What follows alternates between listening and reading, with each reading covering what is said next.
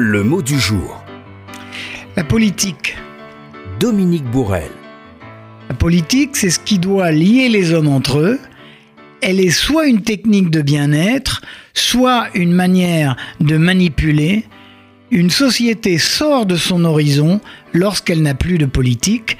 Cette dernière devrait nous mener au bonheur.